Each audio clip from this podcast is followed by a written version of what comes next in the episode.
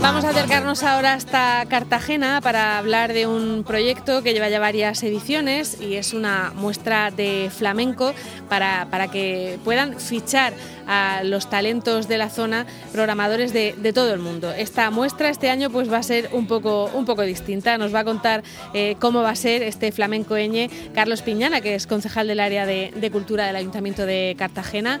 Carlos Piñana, buenas tardes. ¿Qué tal? Buenas tardes, ¿cómo estáis? Bueno, yo entiendo que esta muestra de flamenco eñe se trata de eso, ¿no? De, de promocionar a, a, talentos jóvenes de, de, aquí, de la zona, sobre todo de la zona vuestra, ¿no? De Cartagena. Bueno, de, a, a, nivel nacional, es una uh -huh. muestra que organiza anualmente la Fundación SGAE.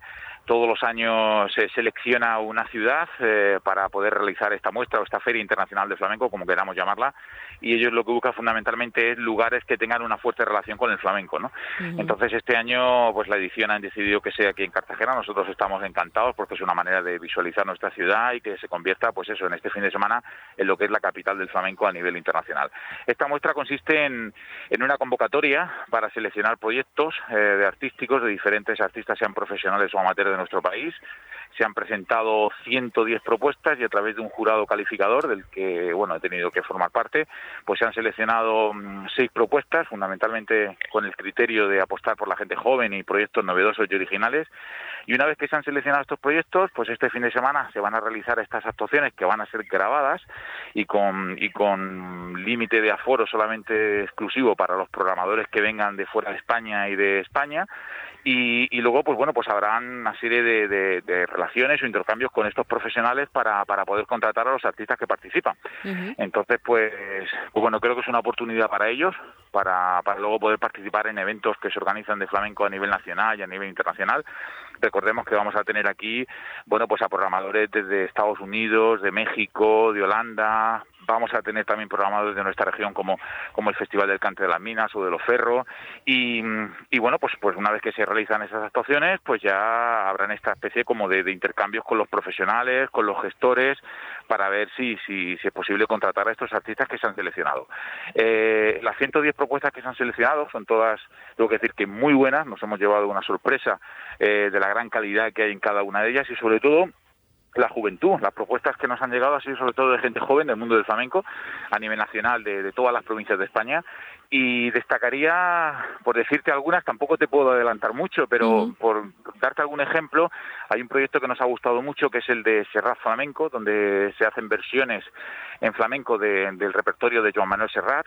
También hay un guitarrista que nos ha gustado mucho que es Geray Cortés, que es el guitarrista de Farruquito y de Rocío Molina. Eh, y hay otras propuestas también muy interesantes, ¿no?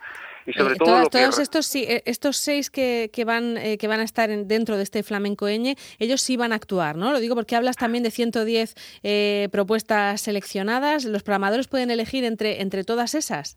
No, no, no, no. Eh, vale. Primero ha habido una selección de las 110 que se han inscrito. Exacto. Nosotros, el jurado, ha seleccionado a seis. Uh -huh. Y entonces esas seis son las que van a actuar este fin de semana para los programadores. Muy bien, muy bien. Digo, pero de las otras 110 seguro que alguna habrá echado el ojo Carlos Piñana por si la tiene ¿no? ahí en la recámara para, para programaciones de Cartagena, por ejemplo. Hombre, exacto. Yo voy a programar varias porque a mí particularmente, bueno, al estar al frente de la concejalía y con mis técnicos ya hemos hablado porque uh -huh. hay propuestas muy interesantes, muy interesantes, ¿no? Uh -huh. Y tanto en el contexto del flamenco del jazz como en el flamenco más ortodoxo y y, tradicional.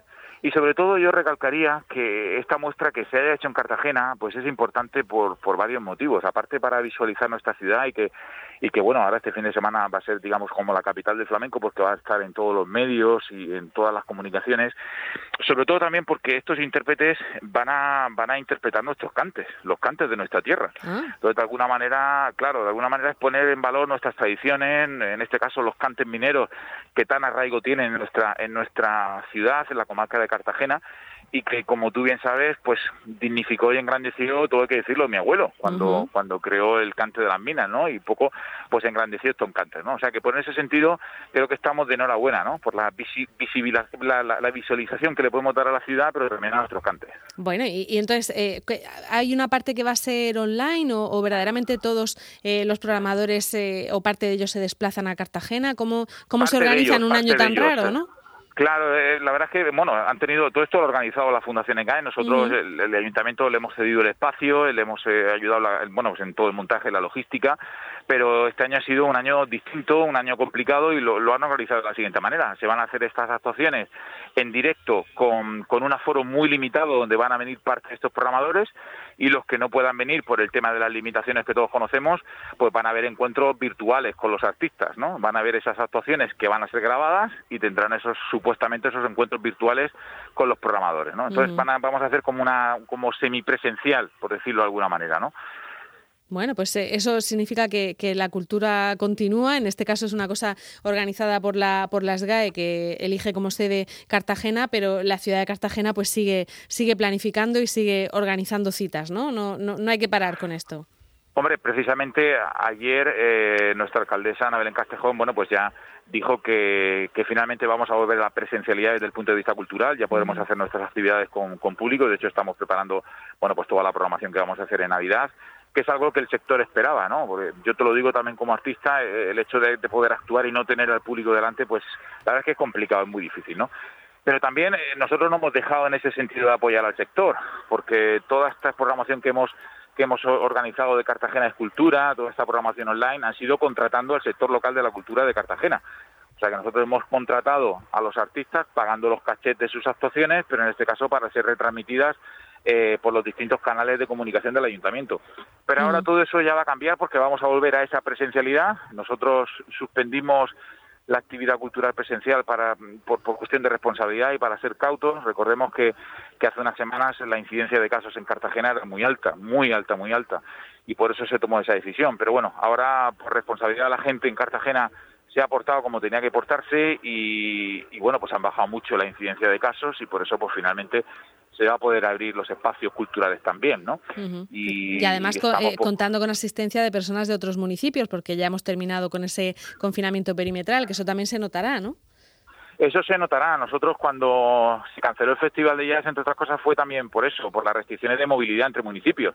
Nosotros recordemos que el Festival de Jazz, en este caso en Cartagena, el, el 80% del público fuera de, Cartagena, fuera de la región.